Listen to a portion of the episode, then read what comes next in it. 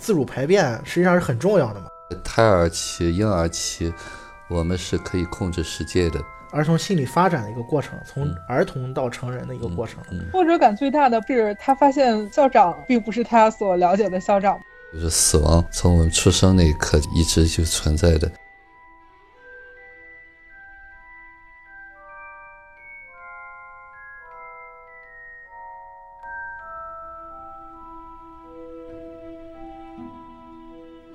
要进入我们今天第三个环节，《哈利波特》当中的心理学。《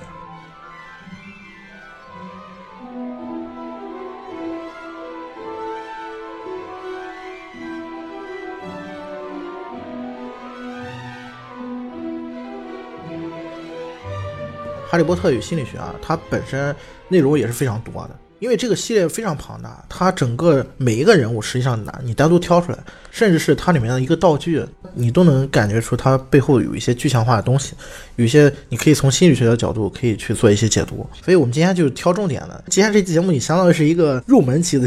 讲到这个点啊，我就要提到 J.K. 罗琳他在创作《哈利波特》的时候，他自己的一个说法。他说，《哈利波特》这一个世界的故事实际上是在讲失去。这是他非常重要的一个母题。那我们从这个点上来追溯一下，就是所谓的失去到底是指的是什么？失去的相对应的肯定有得到嘛？那他又得到了什么？我觉得这个是很有意思的点啊。我们从入学开始，先回溯一下他这个过程啊。首先，哈利波特他是一个什么样的人呢？他是一个在魔法世界叫做大难不死的男孩。故事背景是什么呢？就是魔法世界刚刚经历过一场大战。魔法历史上一个非常邪恶的黑魔法师，魔法师的名字叫伏地魔。他刚刚被打败，而打败他的呢，并不是什么成年的魔法师，而是一个孩子。这个孩子的名字叫哈利波特。他是怎么被打败的呢？伏地魔要杀哈利波特一家人的时候，被他妈妈给阻拦了。魔法世界有死咒嘛，就是我施一道咒语，你直接就死掉了。但是这个咒语打到哈利波特的妈妈身上的时候，没想到反弹回来了。他妈妈是抱着哈利波特的嘛？反弹回来之后，就是导致伏地魔死掉了。当然，他不是真的死啊。然后故事的开始就是在讲大难不死的男孩被救了之后，因为他父母是被杀掉了，然后他活下来了。活下来之后呢，带了一道疤，闪电一样的疤痕是伏地魔留给他的。然后被霍格沃斯魔法学校的校长邓布利多就送到了他的姨妈家。这个姨妈家是一家人都是麻瓜，麻瓜就是不会魔法的人。那哈利波特实际上在那个时候在魔法世界是非常有名的，就所有人都知道，因为他打败了，就是当然不是他自己打败的，他打败了这个最强大的黑魔法师伏地魔。但是到了这个麻瓜的世界，当然没有人认识他，他只是一个孩子而已。然后他在他姨妈家其实过得并不幸福。他姨妈跟他姨父对他都是半虐待的那种状态，虽然是小孩儿，但是你能想象他的童年有多么悲惨。他姨妈家还挺大的，其实，但是他刚开始的时候住在一个壁橱里面，然后他要被逼着干家务活什么的，因为他们家里面还有一个孩子，就是他的表哥，他表哥是特别被宠溺的那种，所以哈利波特他姨妈领养之后就过得不是很幸福、很开心，一直到他十一岁那年接到一封信。这个信就是霍格沃兹魔法学校的录取通知书。那一刻，他好像得救了一样，就到了一个全新的世界。这个时候，就是相当于主角登场了嘛，所有人都认识他，所有的一切对他来讲都是特别新奇的。因为你看到魔法可以变出食物，可以骑着扫帚飞到天上去，你可以用魔杖施很多的咒语。这个世界跟娃娃世界完全不一样，跟他以前的认知完全不一样。他可以干很多意想不到的事情。然后这个学校相当于我觉得是他的一个家，因为他每次学校元年放假之后，他要回到姨妈家里面嘛。实际上他回到姨妈家里面是非常不情愿的，因为回到姨妈家里面就意味着要重新受到折磨。但是他在魔法学校里面有老师帮助他，还有结交了很好的朋友。同学们基本上就是他是一个名人嘛，嗯，当然是个名人嘛，所以是很有爱的一个地方。这样一比较的话，就是大家就知道，肯定他是不希望回到原来那个世界的。第一部小说《魔法石》里面，他到了魔法学校以后，其实电影里面交代是比较完整了，因为他书比较薄嘛，所以电影能拍的比较完整。电影里面也是展现了他书里面的一些呃具体的情节，包括他这个魔法学校有多少奇观啊，都会用视觉化给你展现出来。然后最后，哈利波特还做了一次冒险，就是跟他的两位好朋友，一个叫 Ron，一个叫 Hermione，他们三个人打败了伏地魔的随从。这是魔法石大概的一个脉络，这是第一本书啊。第一本书里面很有意思的一个地方啊，就是他是从现实社会第一次踏入魔法世界。刚才在聊神奇动物的时候，我也说过，哈利波特他的视角是很第一人称的，你的读者观众是跟着主角的，主角从现实世界经历过什么，你就经历过什么；魔法世界经历过看到什么，你就能看到什么。也就意味着我们的这些观众也是从现实一下子踏入了一个很神奇的魔法世界。觉得这个地方是很有意思的啊，因为现实好残酷啊，对吧？你看他姨妈家。就是对他那么不好，而且那个社会他什么也不能干，但是他到了魔法世界以后，一切都那么神奇，就一下子获得了超能力一样那种感觉。弗洛伊德曾经有一个理论说，我们在孩童时期，人都是有一种魔法性思维的，就比如说我在那个小时候也会在想啊，我要是能像鸟一样飞就好了。如果结合哈利波特的话，就是我们也幻想哪一天能拿起这个魔杖，施个魔法。或者我们小时候看到一些想要的东西啊，我想，哎呀，如果有魔法就好了，我一下子就能变过来。嗯，普通人，我们跟哈利波特的这个心理大概是相同的，在这个部分来讲，于果老师，你对这个事情是怎么看的？就是说，他是从一个现实嘛，一下踏入到这个魔法世界里面了。这部分如果从心理学的角度来讲，它应该是一种什么样的解读呢？我们说幻觉哈，就是幻想，幻想。我们小时候，包括我现在说，我们说理想、梦想，那么这些都是离不开这个想。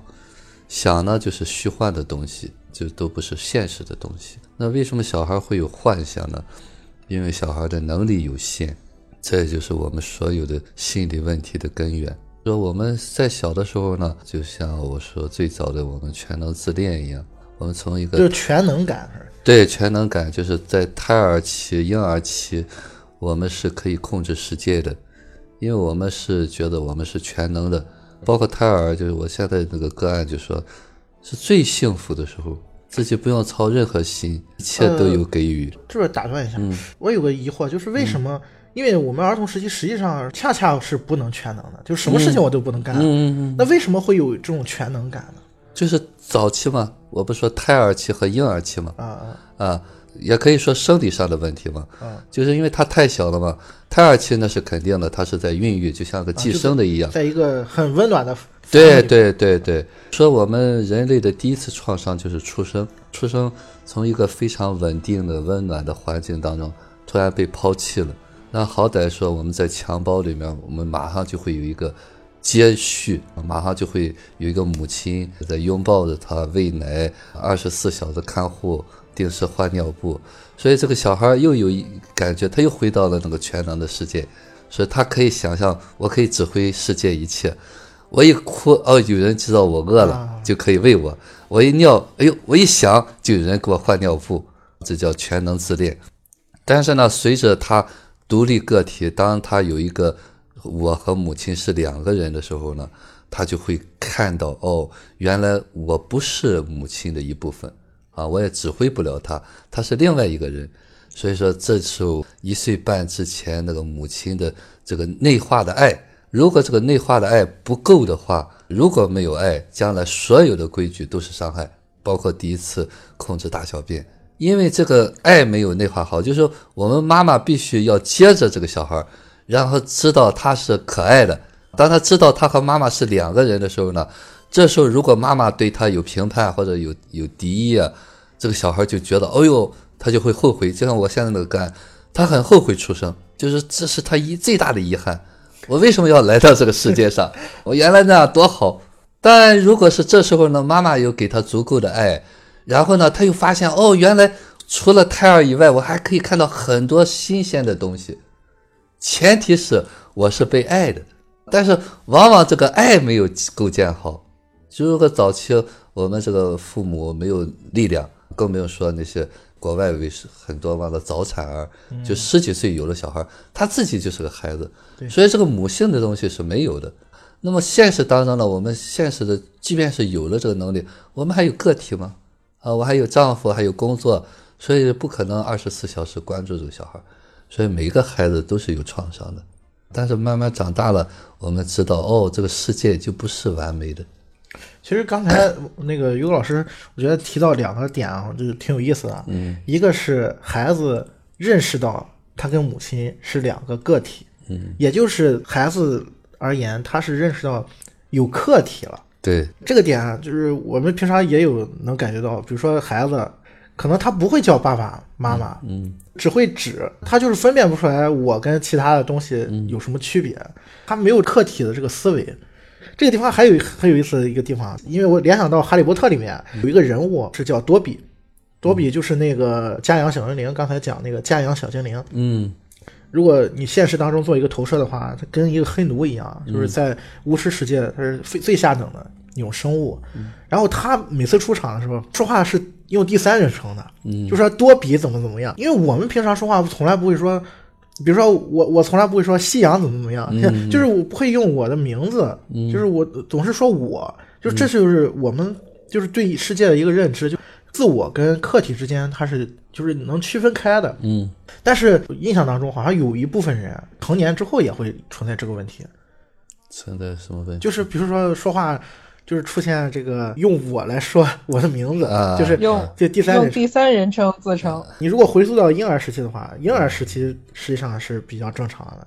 我觉得是一种客体的没有发展开始模仿，呃，一开始比方说说多比需要什么东西是啊啊对是是爸爸妈妈说这个话，啊多比是不是想睡觉了？他就会说多比想睡觉了，啊对对对啊，爸爸妈妈也是会说爸爸妈妈怎么怎么样，嗯，很少对对对对啊对对对对对，因为他早期是没有一个独立的人格的。其实我们所谓的人格就是我是谁，那么我是怎么样？我是喜欢吃甜的东西，我是脾气暴躁的人。独立的人格就是我们是个性组成的这个。就是自己还没有完全成型以前，总是哎呀，这个东西它只是指的这块肉这块物体，说它需要什么东西，它还没有确定他就是他，可以代表的某一个年龄段吧。可能这时候应该老实说是在一岁之内的。我刚才想了想，如果成人世界有这种情况的话，可能也有其他的原因。以前那些那个清宫剧不是也会说奴才怎么样？嗯就是我是一个很谦卑的、地位很低下的时候，可能对着这个什么主人啊什么，就也可能也会用这种来表达自我。对就是因为不没有自我，就等于对对对对，就我不重要对对对啊，我是一个物件儿。当然了，那是把自己故意低下。小孩儿他是不知道，因为他就是不知道没有意识哎，对他没有这种没有呃自我意识，对对对，应该这么说。还有一个地方我觉得挺有意思的，于老师刚才说排便的问题啊，嗯，我前两天看了一篇文章啊，就是说从那个发展心理学上来讲，就人发展自主排便实际上是很重要的嘛。嗯孩子按照发展心理学来讲，他有一个阶段是要面对自主排便的一个问题嘛。原来是想拉就拉，想想尿就尿，但是一旦你生理发展到一个阶段的时候，你就必须要自己学会排便。那个时候你如果没有发展好的话，就是那个时候可能家长没有引导好啊。比如说你想排便的时候，你爸说不准排便，然后你要等一个小时之后你再，就是这个时候作为孩子的心理，他会有一种无力感，就是无法掌控。嗯就像于果老师说，他原本是感全能的，嗯这个世界我做主，我想干什么就干什么。但是，一旦发展到那个阶段的时候，首先母乳没有了，这是一个分离的过程了。然后我又不能排，我想排不能排，必须忍住。然后他那个时候就是那种心理的创伤，我觉得也是很深的一种潜意识。嗯，那个时候可能就觉得真的是我控制不了我的人生了，对吧？我连排泄我都控制不了，就这个东西，我觉得也是会埋得很深的一种创伤。是弗洛伊德说刚预期嘛，啊刚预期多半这个刚预期创伤会形成强迫症。强迫症是什么呢？强迫症就是因为内心的这种冲突太多，我想要又不被允许，所以他又害怕那个惩罚。他是做好还是不做好呢？后来就发展成强迫症。强迫症就是重复一种他可以控制的动作，我反复洗手控。制我自己了。哎，我可以反复洗手，我内在焦虑控制不了，但是我可以洗手啊，我可以检查东西，我可以重复，我可以把这件事情做得很好，做到极致。这就叫强迫症。实际上，这个现在想想，我嗯们是不是平常因为有一些自己觉得很舒爽的感觉的时候，比如说也嗯是强迫式的那种行为的时候，内心好像有一种很爽的感觉，也是有这种情况发是生。是是，嗯。你是说对齐吗？居中对齐，对对，就是比如说走格子，嗯，你经常会碰到嗯，呃走路，然后看了一个格子或者一条线，每个人都会有这么一种是是是，哎，包括我们现在的上瘾，实际上也是一种重复。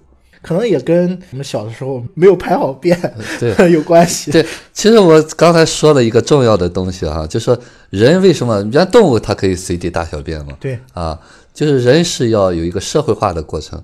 就发展心理学也讲啊，社会化是什么东西？我们得守规矩嘛，啊，啊，那么在这个守规矩的过程当中，我们要训练排便嘛。所以说，在训练排便的时候呢，那时候最容易产生冲突。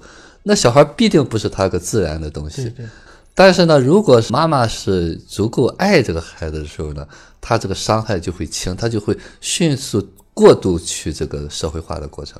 那如果妈妈不够爱了的话，小孩就觉得你是在伤害我。甚至是有一些家长嗯。因为这个事儿，比如说打骂孩子，说你怎么我让你不不嗯对强迫嘛。就是有会有惩罚在里面，对对对对会产生更深的这个创伤。是是是，如果我们听众里面有父母的话，嗯。就是你如果孩子在尤其是幼年时期、婴儿时期，肯定会这种细节，可能家长都不会注意的。就是你应该控制住你自己了，嗯。就但是孩孩子他本身他是没有这个意识的，对对对，他可能呃，一般我们家长是理解不了，本身我们每个人就是成长的经历也不一样，所以说这一点儿很难做到。当然说理想化的一个成长过程，但是就是说一岁半之前，尤其是半岁之前，呃六个月之前，一定要对这个小孩要无条件的接纳，这就是一呼百应啊，你必须要随时孩子叫到你都在身边啊，那是最比较完美的啊。但是我们往往这个时期有时有时候，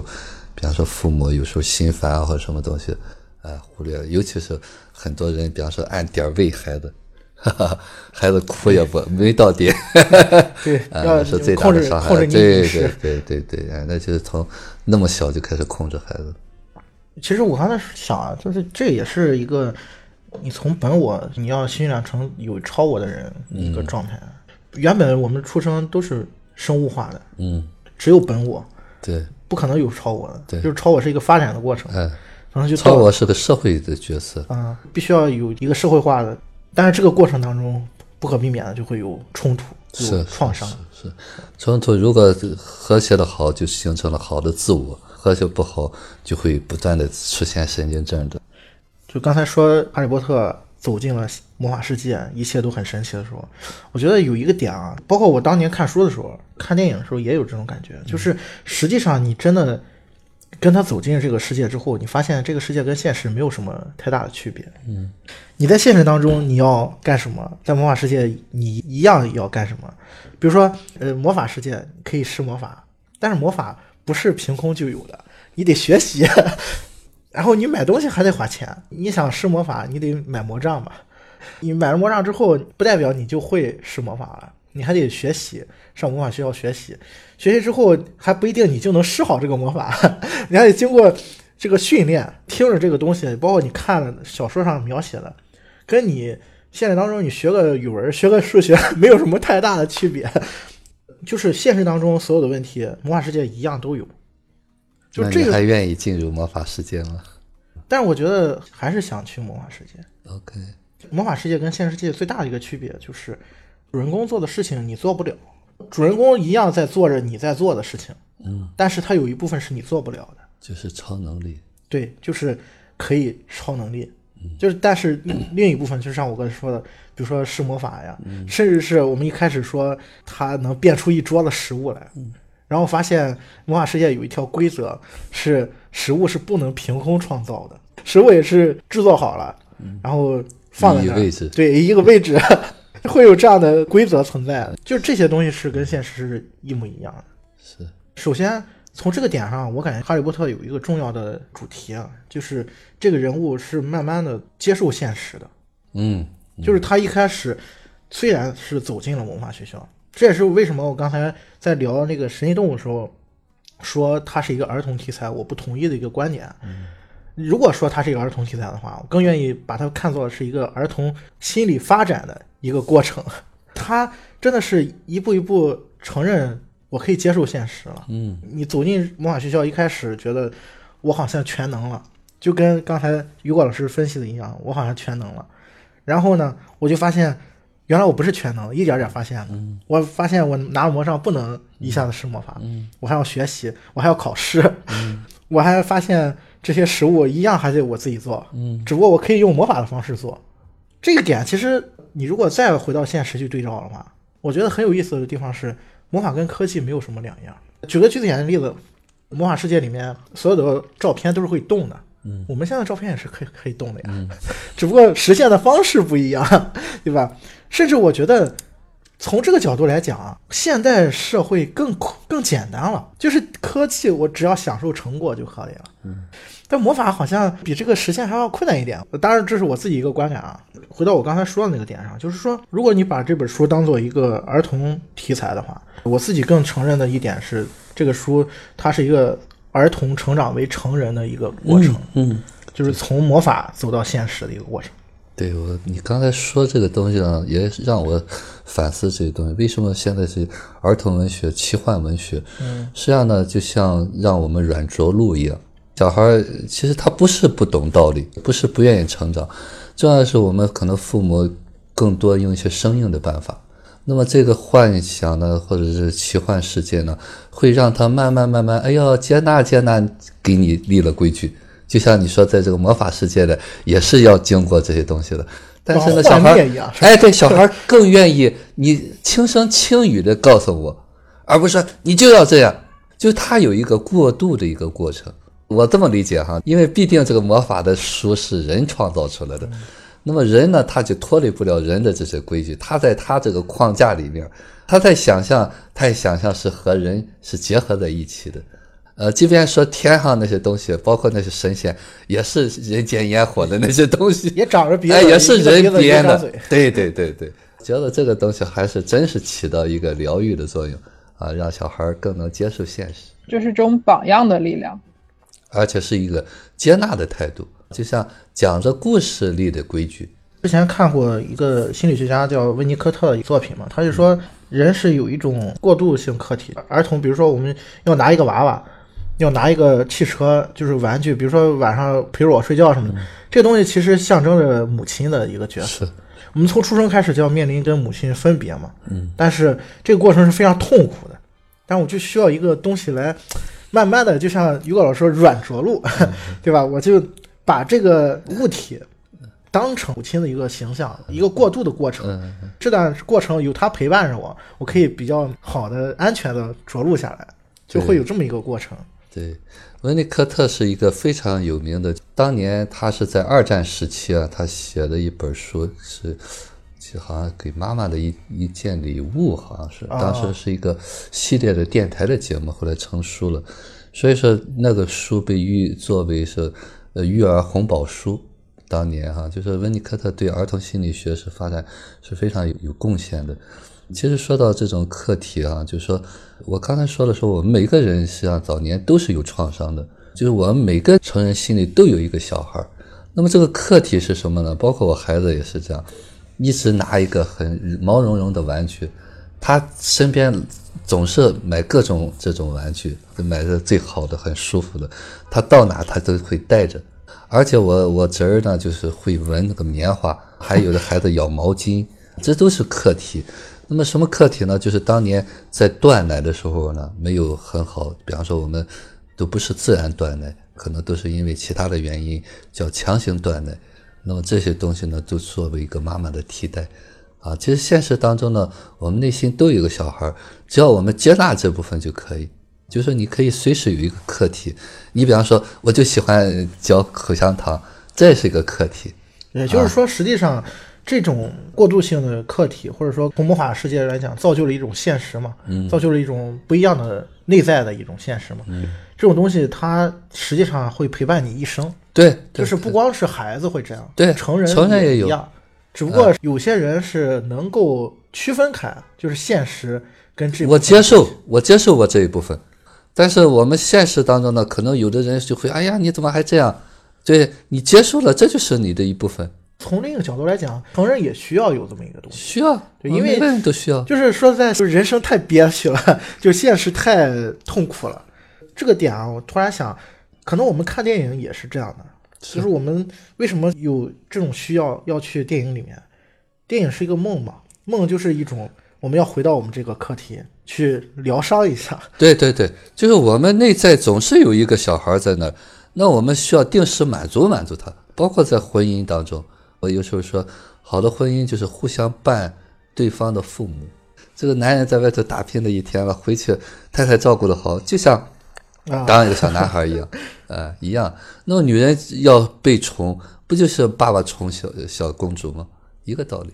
你刚才说这个这个课题啊，包括这个魔法空间啊，我想起一个电影来，嗯，蒂姆·波顿拍的叫《大鱼》，他那个片子里面就是讲一个成年人，就是他爸爸那个形象嘛，然后一直就是给他讲各种幻幻想故事，然后那个男主就一开始就是觉得我已经个老大不小了，你还老讲这对你给我套 给我讲这些东西干什么？就是你这都是哄孩子的，而且你这全说的都是虚假的骗子，对你这骗小孩嘛。嗯。但是他我因为我看的太早了，记不太清了。他好像是说他爸爸好像是临终了，哈。嗯，对他把他抱到水里边去，啊，他爸爸临终了，对，然后他就是他又去陪他爸爸一段时间，然后他爸又跟他说这些事儿，因因为临终了嘛，然后就耐下心来去听他爸爸讲这个故事，然后那个影片就是一不断在这种幻想世界跟这个现实世界里面这样交叉交叉交叉。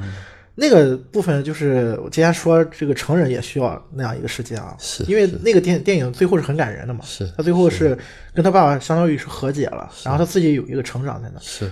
这个电影正好是反映了我们刚才说那个事情啊，就是成人也是需要有这么一个空间的，我需要时不时的过去，然后待一下，对对对，能修复一下我自己。是。当然，这是我刚才临时想想起来这个电影，它这情节我觉得能反映出这样一个对对状态。对，那个大鱼那个电影，当时也是我在心灵方案室分享过一个电影，他那个也是一个疗愈系的东西。其实他爸不是故意去骗的，在他爸那个心里边，他一直有这个童话。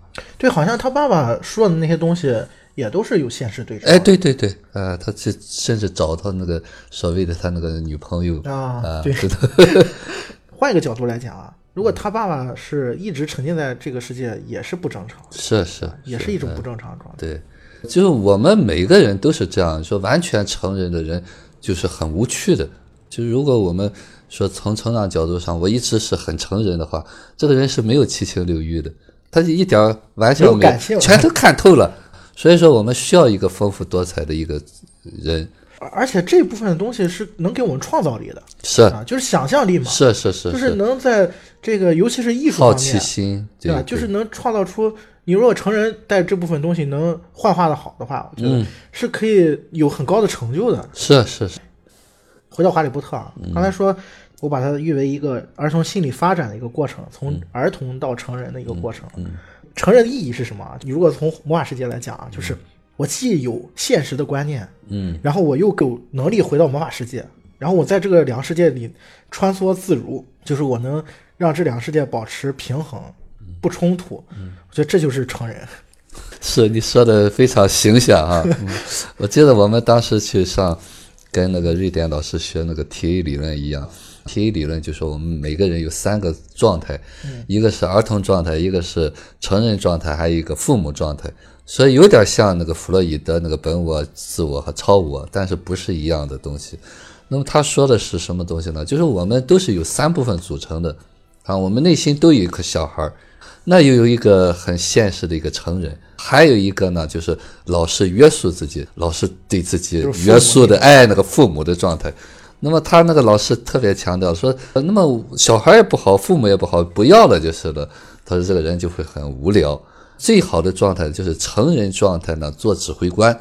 啊，这部分好，比方说我们出去郊游啦，那我们就放下那个什么领导啦、什么老师的身段，我们尽情的玩，这就是尽情的处在儿童状态。比方说我要进入到领导角色了，我是一个院长，那我在工作岗位上我就要用这个父母状态，比方说安排任务啊。如果说我太成人化了，可能那下头那些员工他不会听，他需要一个权威的东西。但是呢，有的人他就没有这个角色，比方说叫叫职业病，回家了指挥孩子，还跟领导一样。对，就父母 哎，对对对对父母，对对对对，他就是退不出这个角色来。无论沉浸在哪一个自我里面，你一定知道那是假的，那不是真实的东西。如果这部分对现实有一个意义的话，就是说我能够在不同的角色里面自由的转换，游刃有余。而且我知道什么部分该什么时候出哎，来，哎对对，就这个是比较重要的。对，就是我说的觉知力。可能我们每天说实话，生活当中都在演戏，在演扮演着别人眼里头的自我。比方说，我要维护一个医生的形象啊，在病人面前，我可能就会端着，但是端着端着呢，就变成了一个自然的东西了，经常就会失去了这种角色化，这就变成了一人格的一部分了。所以这个是需要我们不断去觉知的。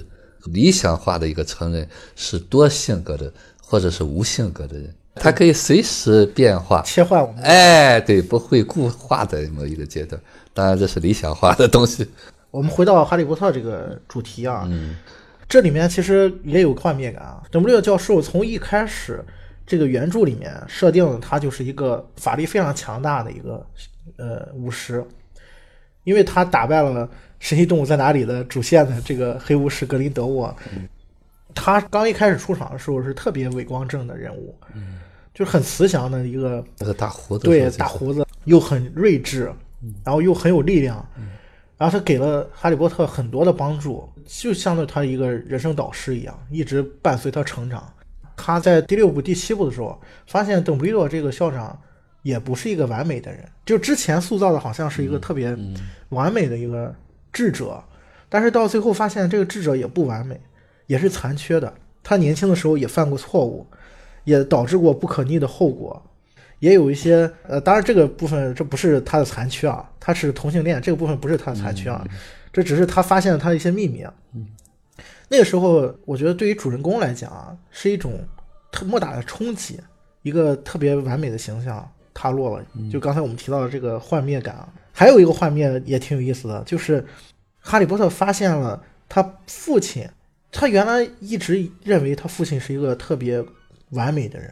他没见过他父亲嘛，但是所有人都认识他父亲，每次都跟他说你父亲原来多么多么优秀，然后是怎么对抗黑魔法师的。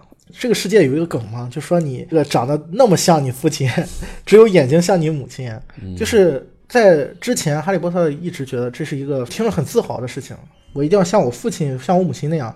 然后哈利波特也经过这么一个幻灭感，就是在他到第五部，应该是对第五部的时候，他发现。他父亲原来也干过霸凌的一些行为，最早也是一个放荡不羁的富二代，上学的时候也干过坏事。我觉得那个对他的成人化是莫大的一个影响。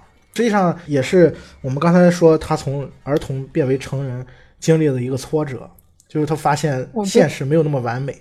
我觉得那样挫折感最大的不应该是他发现校长并不是他所了解的校长吗？对。我先说的校长，然后说他爸爸。我觉得他爸爸这个对他的打击比校长更大一点。在聊这一部分的时候，我说罗琳他自己说这个世界其实是在讲失去嘛。嗯，那我们刚才聊这个，我觉得它也符合这个失去的一个母题，就是说从现实到魔法，我逐渐接受现实，我失去的是什么？我失去的是一部分的幻想，我接受一部分的现实，甚至是呃，我可以活在现实里面。我又保留一部分魔法的幻想，就这个是失去跟接受的一个转换。那其实我觉得里面还有一一层所谓的失去的这个母题，是贯穿始终的。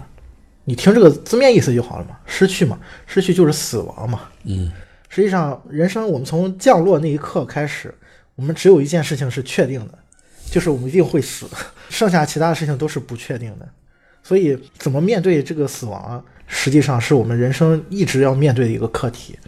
刚才有罗琳说失去嘛，因为我们从降生就开始面临各种失去。随着这个年龄增长，我们一定会失去，比如说失去某些亲人，嗯，失去你以前能做现在不能做的事情，嗯，比如说你年老之后，你年轻的时候就能能做不能做的事情，这都是一种失去。所以这个事情，我觉得如果从哈利波特这个作品的这个角度来讲的话，我觉得他是挺深刻的。他一开始在回溯《哈利波特》这个故事的时候，他一开始就是失去了嘛，他刚一降生没多久，他的父母就失去了。这个作品当中，他是在逐渐的失去一些至亲的人。他第三部那个《阿兹卡班的囚徒》里面有个重要人物叫小天狼星，原本那个小天狼星是他的教父，他见到小天狼星之后，他好像又有了亲人。嗯，原本他以为自己已经是个孤儿了。然后他那姨妈家就不提了，对他很不好。但是到了那个作品的第五部的时候，小天狼星也是失去了，然后也是被杀死了。他这个人物还挺有意思，就是在第三部的时候，他发现小天狼星是他的教父，而是真的是对他好。那个时候就说把你救出来之后，我可以跟你一块生活，是我不用再回到我姨妈家了。但是那本小说到最后是发生了一个意外，就是导致小天狼星又。踏入了这个逃亡的过程，实际上本来得到了又失去了。等到他真正想要跟小太狼星在一起生活的时候，小太狼星又死掉了。这个过程对哈利波特这个主人公是一种非常大的一种折磨，我觉得。然后这个也是一种失去，还有一个失去是他人生的一个导师——霍格沃兹魔法学校的校长邓布利多，他失去了。父母失去了人生最好的导师，甚至失去了他的至亲，基本上他每一步都在面临失去。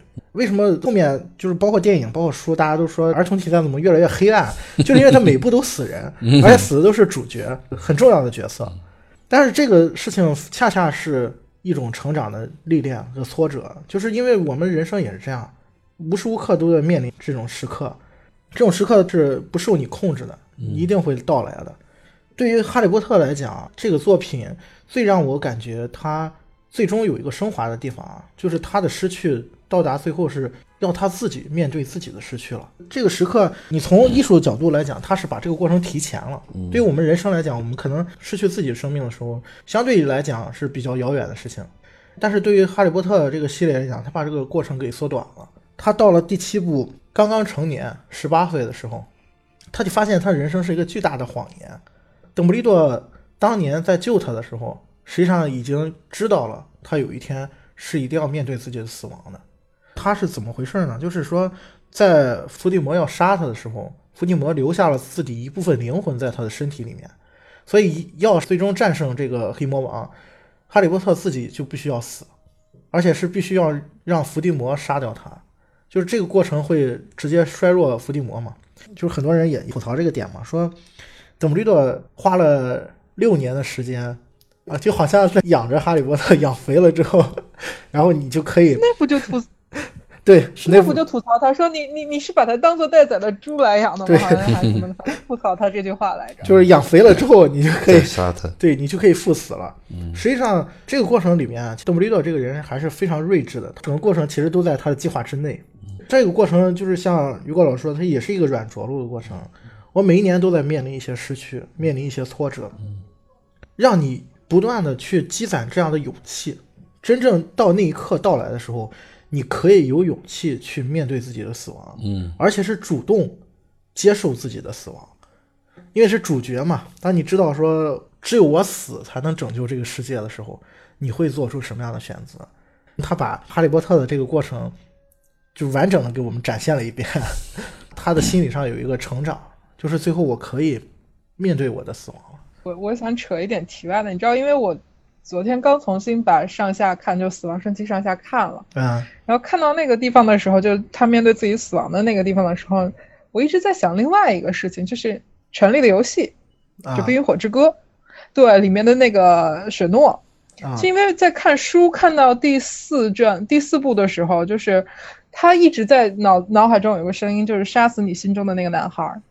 包括你刚才说那个哈利波特的面对自己死亡，我觉得死亡只是一种形式，它其实更多的是什么？就是你要去做自己应该做的事情，就要杀死心中的那个小男孩，就所谓成长的部分，就是那种性格中可能会比较天真，视作自我的克制或者说是牺牲的一个部分吧，然后去成就应做的事情，敢于面对现实的一个过程嘛。对，就当时在看这个的时候，就脑子里面一直回想，就对比。播放的就是当时雪诺的那个状态，就是你要杀死心中的那个男孩，挺有趣的。拿这两个人物来做对比，有点像蜕变。对，呃，说到失去哈，失去我也在想，从某种意义上讲，就是死亡，从我们出生那一刻就是一直就存在的。呃，从这个医学这个角度上讲，那个细胞每天都在新生，也每天都在衰退。嗯，啊，就是这个生命是一个动动态的，没有这个嗯绝对的死亡啊。就是我们现在讲死亡都是脑死亡啊，没有意识的证明是死亡的。其实从某种意义上讲，其实我们每天都在死亡着，啊，也有在出生着，啊，其实这个失去呢，我觉得如果今天再来理解。它真是一个大的一个成长的一个背景在里面，嗯啊，其实这个失去呢，就像我说的，就像那个最早母亲啊，就说母爱，像母爱，就我们这个人的生命是在不断的朝前走的啊，从我们出生，从是母母亲的一部分，到成就一个独立的个体，它必须要经过一个彻底的分离的，就是那个我们失去母亲。啊，就是从母亲那个身体彻底分离出来，从心理上分离出来，这是一个巨大的一个伤痛。所以说，才有一句经典的话说：“母爱的伟大就在于分离。”就是当那个母亲面对这个二十四小时无时无刻不需要他的时候，不需要他的这个婴儿慢慢变成一个独立的个体要离开他的时候，这时候妈妈能把他送走，那才是最大的母爱。而不是说我们说把孩子搂到怀里那是母爱，就是那时候母亲是要忍着巨大的伤痛的。这个人突然原来从那么需要他，然后现在向他挥手告别，离开了，去进入到他成为一个独立的个体，他不再需要母亲。当然这是一个完美的情况。那我们如果那一部分呃母爱不够成就的话，就我们会一步三回头。你比方说想家，那都是内在还有一个小孩。所以说，真真正正那个成就的人，他为什么不想家呢？因为那个家，那个母爱一直在他心里边。他回头是岸，不管走到天边，他也相信爱就在心里边。而力量是非常强的。对对，他已经固化到了，他没有这个恐慌，说妈妈哪天会离开他。他相信妈妈一直在他身边，一直在他身后。即便是他到海角天涯，他想一回头，妈妈就会拥抱他。所以说，这才是母亲成就一个。个体的一个重要的东西，所以是双方面的啊。所有我们内心都有这么一个小孩，都有一个依依不舍、恋恋不舍的这么一个小孩。如果我们能够成就好的话，就是失去，就像一句话说的，我们从来就没有拥有过啊。包括说哈利波特杀死自己，实际上呢，杀死的是什么？内在那个执着的部分啊，也就是说小我。当我们知道那些东西呢，那都是小时候的那种自恋，或者那种想拥有、想保持住、想把妈妈留在身边的那种，就是违背自然的一个东西的，叫执念吧。实际上，这个东西是我们要破除。一旦破除了，我们接受这个自然就是这么来来去去的，自然的生生灭灭的，也就没有什么得到，也就没有什么失去。我觉得这一点啊，就是现在这个陪伴啊，我就突然想到。在那个《哈利波特》里面啊，他最后赴死的时候，他在走向伏地魔的时候，他用到了刚才我们一直在提到的那个重要的道具——魔法石。嗯，魔法石又叫复活石，是可以让人死而复生的。但是哈利波特最终他用它做什么了呢？在魔法石里面幻化出几个意象来，都是他失去的至亲的人，他的父母，他的教父，就是亲人嘛。他跟他母亲有一段对话嘛，就说。你们一定会陪我走到最后的，对吧？在那一刻，他的这个勇气也是来自于这一部分的爱，他的家人给他的这部分支持。当他真正要赴死的时候，他是把魔法石给扔到了地上的。那一刻，他是做好了准备。在他第一部魔法石那个小说里面，他曾经见到一一个魔法世界的一面镜子，那个镜子叫厄里斯魔镜。站在厄里斯魔镜面前的人都会从魔镜里面看到自己欲望最深处的东西，就是我最希望。得到的最希望的一个自己，然后哈利波特看到的是他的父母。有一段时间，他就沉浸在每天坐在那个镜子前面，就坐在那儿什么也不干了，就是光看着他父母。突然有一天，就邓布利多就是出现在他面前啊，就说：“你还打算在这儿坐多久啊？这个镜子不会让你看到真实的自己，给你这些欲望、这些幻化的东西，就像一个毒药一样，它会让你忘记，让你不再。”接受现实，而是在逃避在这个里面。而真正你的父母对你的爱，你跟你父母之间的这种连接，是不需要通过这种方式来产生的。他们对你的爱已经幻化在你的身上了。这部分如果你现在回想起来的话，他其实也是在做一个人物的成长，让他能够有足够的力量去走到最后那一步。像这样一说哈，真的这个电影哈，罗琳这个作家也是很很伟大的一个作家啊。其实通过这个魔法的世界，讲了一个成长的一个最深刻的一个故事啊。其实所谓的失去，就我们从来也没有拥有过，也没有失去过。像所谓的失去，就是所谓那种换壳，就像说那个世界本身就是爱一直存在的。父母就说我们说灵魂不死吧。啊，肉体只是一部分，他心里有了就永远有了。我们失去这些能力，失去什么东西，那只是我们局限看不到那个更远的这个东西，看到我们眼前的这一点东西。我联想到他个人的一个创作的背景啊，罗琳他其实小时候他也过得很不幸福。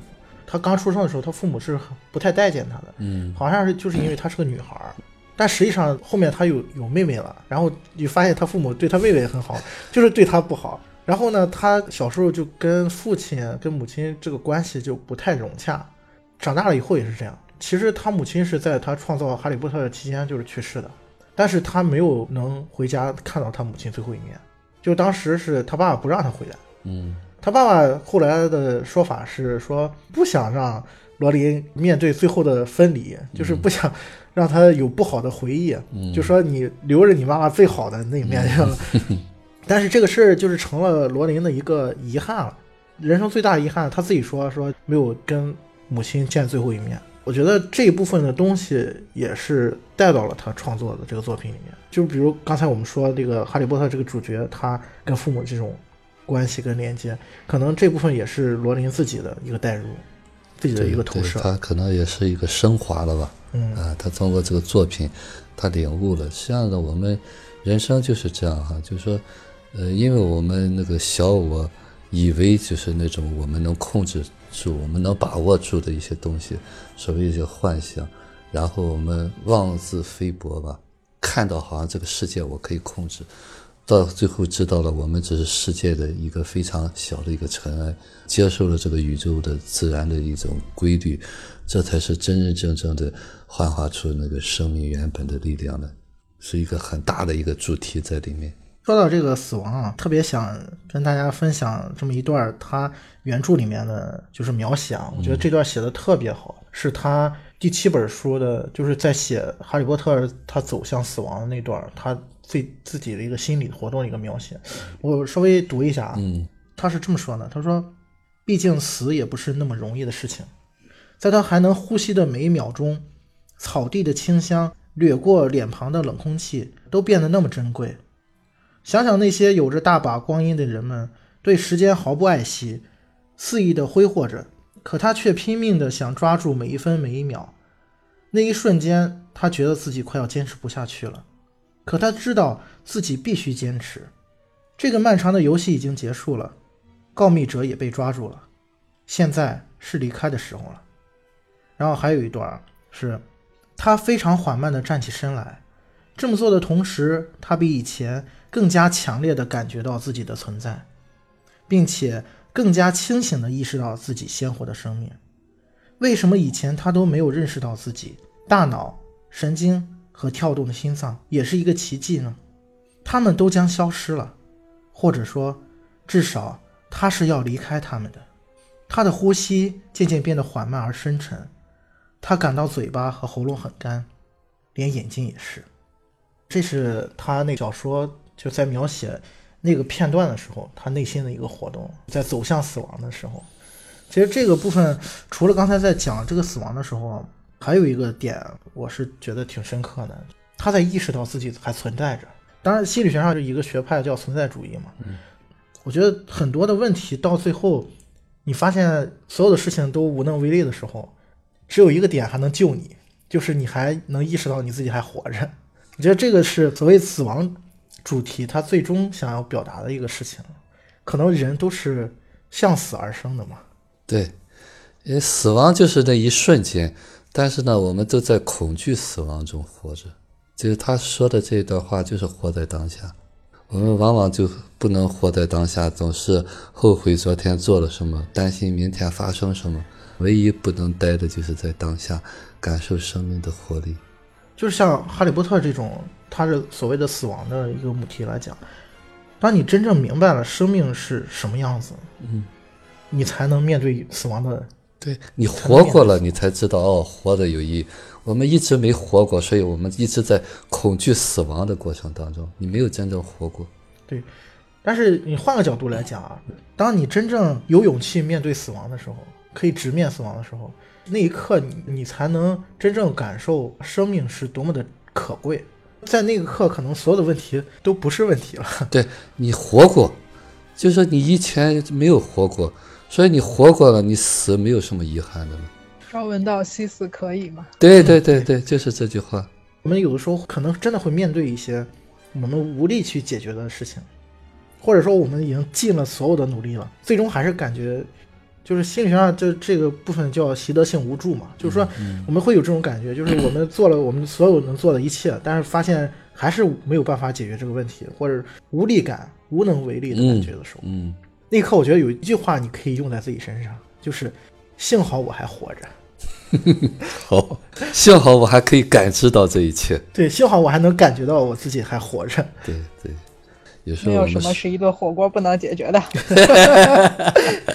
呃，有时候我们说学医的来说，说人这个生命哈能活着是最奇妙的东西，但是我们往往把它忽略掉了。就是能维持一个生命，在我们抢救那个死亡那一刻的时候，得想尽各种办法都维持不住。但我们活的时候，我们就这么活得心安理得。对，其实是个很大的奇迹的。这个地方啊，我就联想到《哈利波特》，它里面有一种怪物叫摄魂怪。嗯啊，那个摄魂怪是它会让你感觉你处在一个非常绝望的一个部分，它会把你身上所有的快乐的部分都一点点吸走。然后罗琳自己在解释这个意象的时候，他说摄魂怪其实就是抑郁症的具象化，因为他自己是得过抑郁症的。所以他就把这部分写到小说里面，他把抑郁症的这些东西就放在了这个神怪身上。你唯有用那个守护神咒去回想自己最快乐、最幸福的那些记忆，然后会产生一个强大的咒语，然后用那个咒语产生的守护神来就能驱散这个神魂怪。这个部分就让我想起刚才咱说那个活着那个主题嘛，就是如果说抑郁这个东西啊。你到最后的时候，你发现所有一切都无助了，都没有办法了。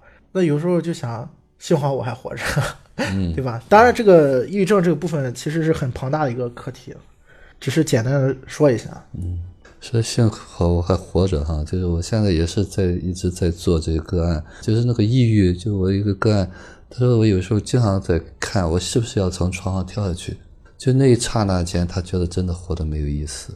就是我们从这个角度上讲，他那个早年所谓的抑郁症，就是早年有个创伤，那个固化的那个小孩在那儿，那一刻一旦幻化出来的，当年那个小孩就是很想死的，那就叫抑郁，因为他们看不到希望。那就是像你说的那些快乐东西，能提醒他，就是在当下，就说幸亏我还活着，就当下我活着嘛，我在这活着，快死了的那个是个幻觉。所以，一旦我在活着，我还活着，那些有什么可怕的？难道有这个活的价值更高吗？就是当下就会冲淡一切，只是说这个当下的力量太小了，我们就被那个摄魂怪就给抓住了。有一种理论就是积极心理学嘛，就是说你怎么每天能开心一点，活得更好一点？就是你每天睡觉之前写几件你今天开心的事情、快乐的事情，然后你是因为什么而开心的？然后每天这么坚持写，坚持。时间一长了之后，你的心里就会得到一些缓解。其实这个可能跟他影片当中的这种逻辑是类似的。嗯，觉得这个确实，当然我没有实验过啊，但我觉得它确实是有一定的效应的，应该。嗯，实际上积极心理学它也是有局限的。呃，真真正正我说那个抑郁哈，就是那种严重的抑郁症，早年一定有一个致命的创伤。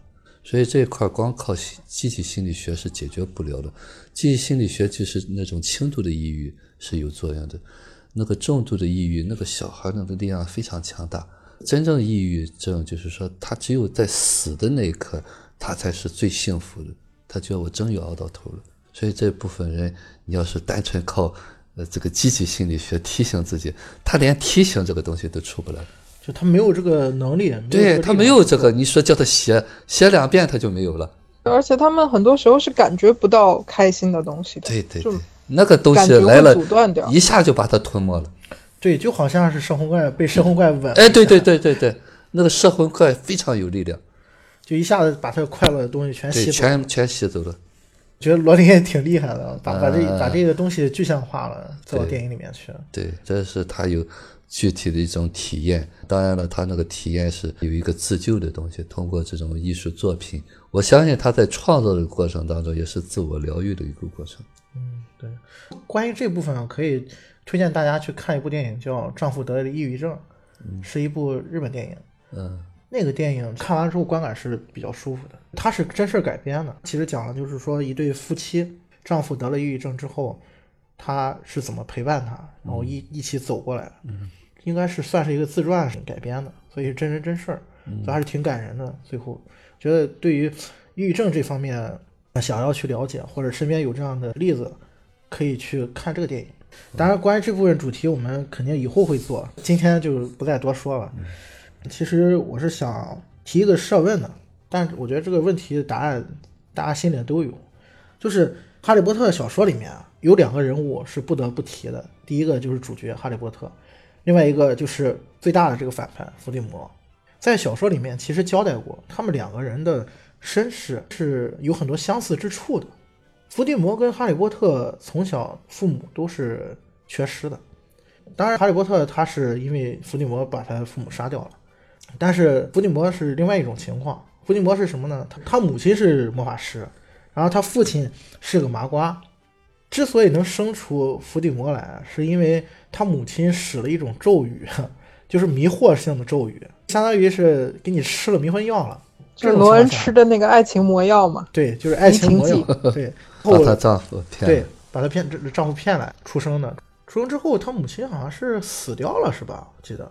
他母亲是没再继续给他服用那个迷情剂，反正就对，就停止对他施咒了。然后结果他父亲好像就离开了。啊，对他，他父亲就离开了。嗯，具体情节我忘了，但是他好像跟他母亲的关系不太好。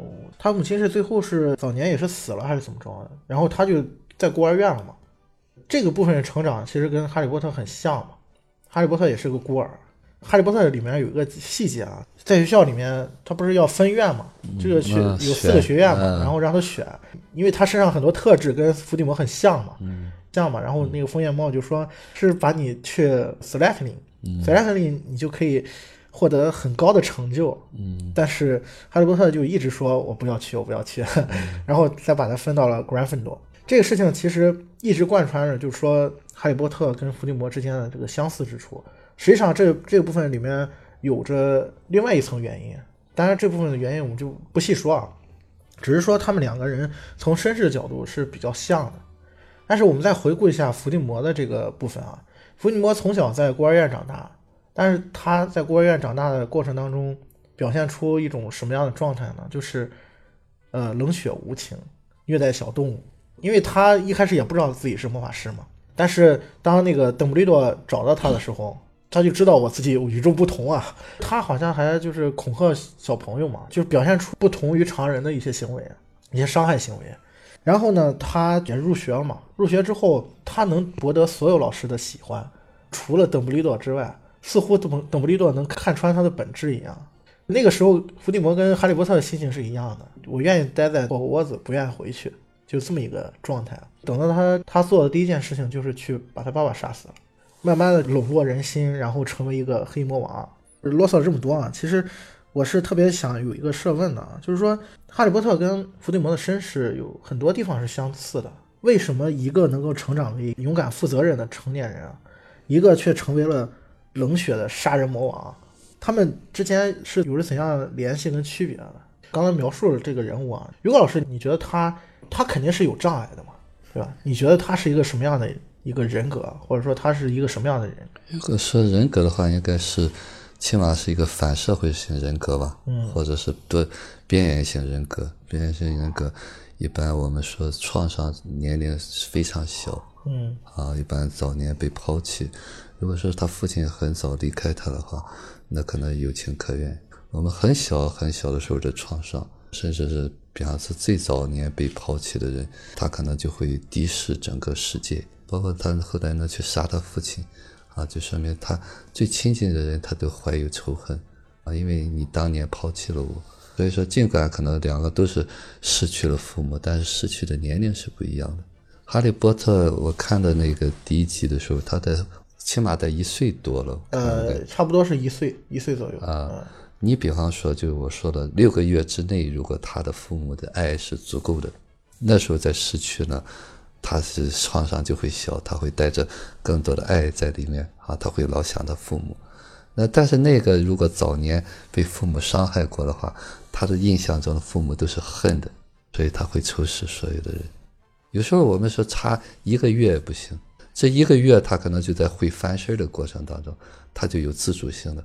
但是这退回去不会翻身的时候，他就会所有的东西都寄托在父母身上，所以那时候被抛弃就可能是这个致命的东西。对，这里面我觉得他们之间。当然，这个谜底大家其实都知道了，肯定就是因为爱嘛。但是他这这两个之间最大的一个区别就在这儿，哈利波特能成为孤儿的原因是在于他母亲对他的爱，不然他连活都活不了。是，虽然经历了一个不幸福的童年，就在他姨父姨母家里面，但是这部分生活反而给他一种历练。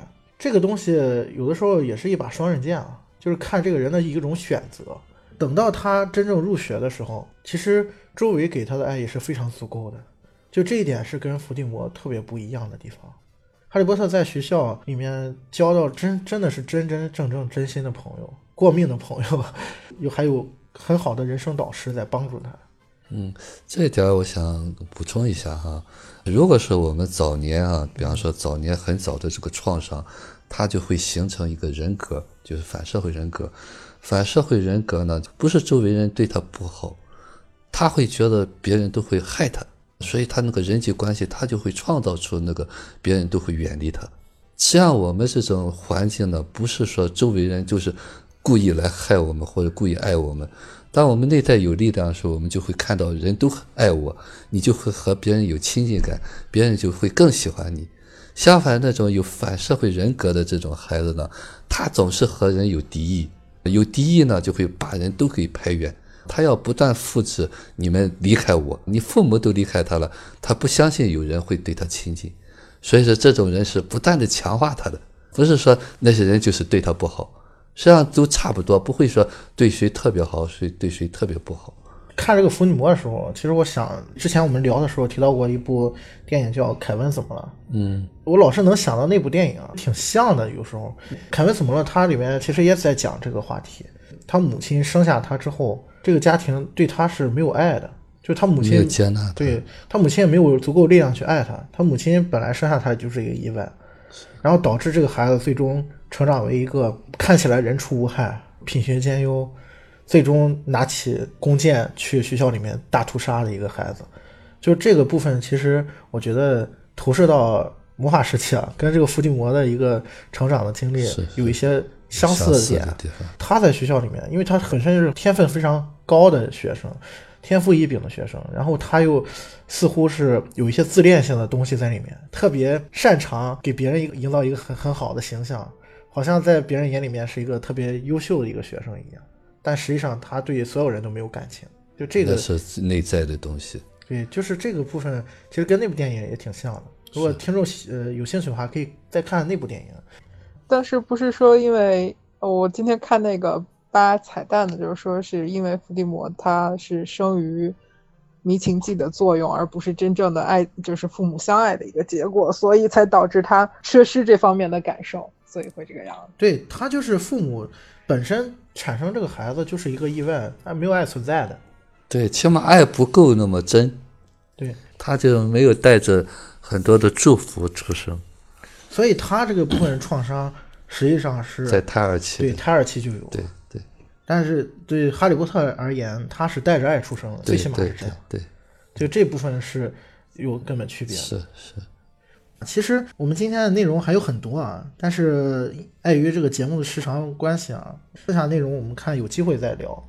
因为《哈利波特》这个世界可以聊的东西真的是特别特别多，非常非常多。如果有机会的话，我们再再继续啊。当然，如果对这个话题感兴趣，也可以来我们的公众号，因为我们刚刚那个再继续讨论，再对，可以有一个交流的空间嘛。另外，针对本期节目，我还准备了一个跟《哈利波特》有关的心理小测试。如果对这个感兴趣，可以关注微信公众号，直接回复“哈利波特”来获取啊。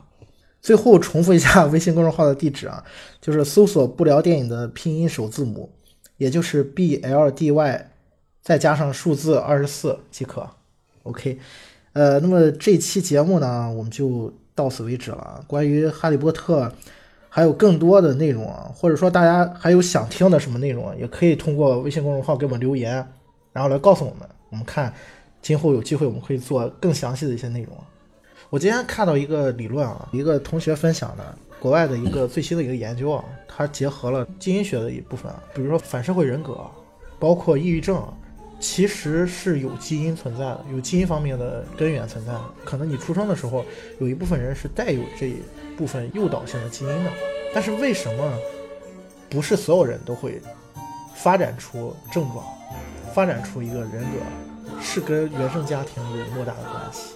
当这个人出生以后，他的父母给他的力量如果足够的话，他是有选择性的，它是可以发展成一个比较好的一个状态。就这个是我今天看了一个，觉得还是挺有意思的。